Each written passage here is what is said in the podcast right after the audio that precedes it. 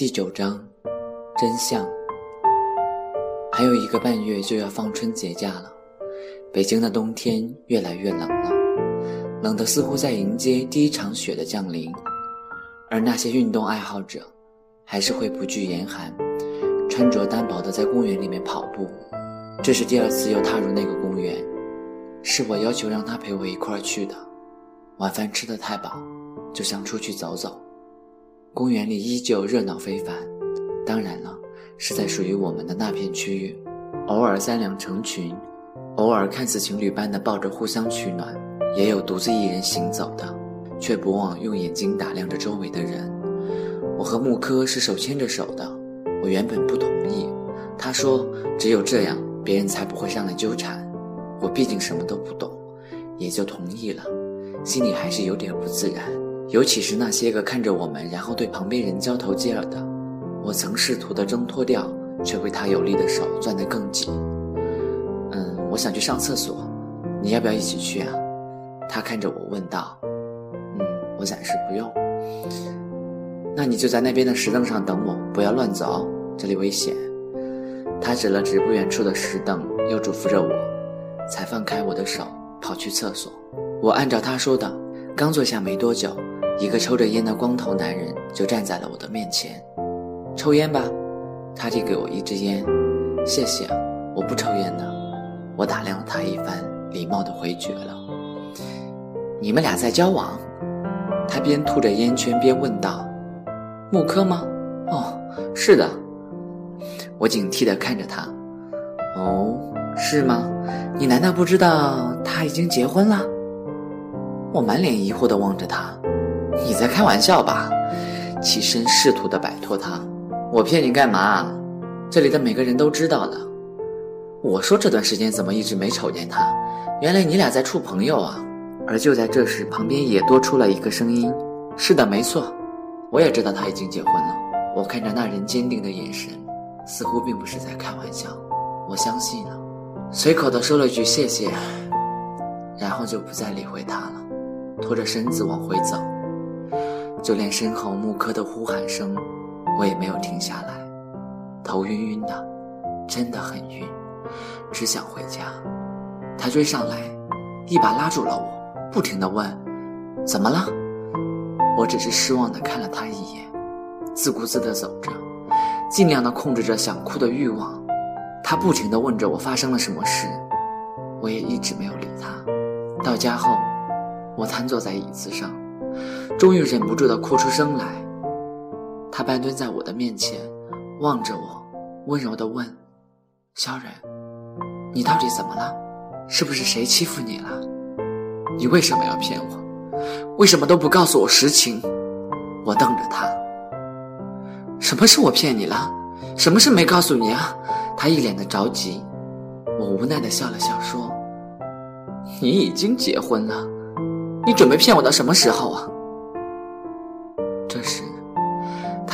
拉着我的手，一屁股坐在了地板上，低着头，默不作声。可能他也没有想到我会这么快就知道了吧。他也哭了，只是声音很小。我擦了擦眼泪，一把的扶起了他，轻声的说着：“你该回去了，很晚了。”想必他也在担心吧。我说的很坚强，心里却痛到了极点。他就像一个没有了灵魂的行尸走肉一样，慢慢的走向门口。我开了门，他看了我一眼，那眼神是如此的让人怜悯，也包含着太多的歉意。我勉强的挤了个微笑。以后不要再来找我了，我不想做一个破坏别人幸福的人。他猛地瞪大了眼睛，缓缓地淌下了两行泪，却始终的一言不发。站在门外，他又不舍得看了我一眼，就转身消失在黑暗的楼道里了。这个夜是如此的寒冷，如此的安静，如此的空虚，也是如此的痛心。躺下后，我根本无法静心，昔日美好的点点滴滴，此时。好似一根根细针一样在刺扎着我，这就是分手的痛吧？而我却无力地忍受着。我喝了上次剩下的半瓶酒，又起身，坐在书桌前，翻看着那本关于我们的日记，每一篇都是一个泪点，带着复杂的心情，在同时折磨着我。不知道流了多少的泪，可心情还是闷得难受。我们真的完了。我颤抖着在日记上面写下了这几个字，合上了日记。将它锁在了最底层的一个抽屉里，合衣睡下了。第二天很早就醒了，却再也睡不着了，头很重，可能是喝酒的原因吧。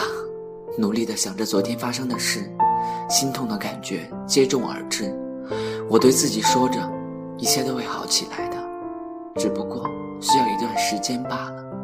可还是忍不住的想到他，想到流泪，想到他对我的欺骗。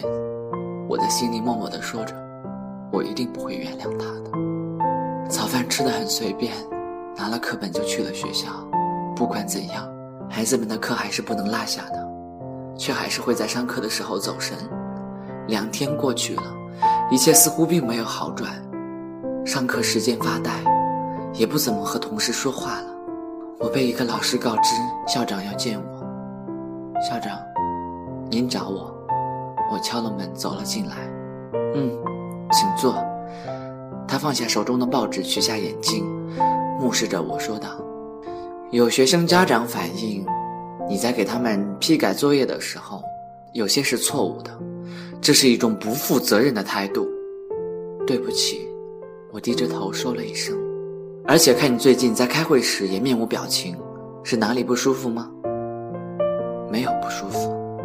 我依旧不紧不慢地回答着：“没生病，那就是私人问题了，别的我也不多问。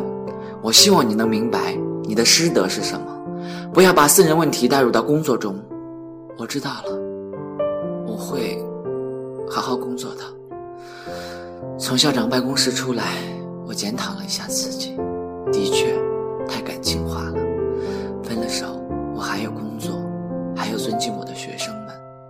我是该找回昔日工作的热情了，肖老师，你的信，我接过了同级老师递过来的信，是来自广西的朋友。萧然，我能说的也就是让你不要钻牛角尖，爱情里面没有所谓的谁欺骗谁，关键是看你自己怎么想了。有的人看重结果，有的人看重眼前。木柯，他对你的爱其实很不容易，一方面是自己的家庭。另一方面又是自己爱的人，他在中间其实最辛苦了，甚至他比你要承受的更多。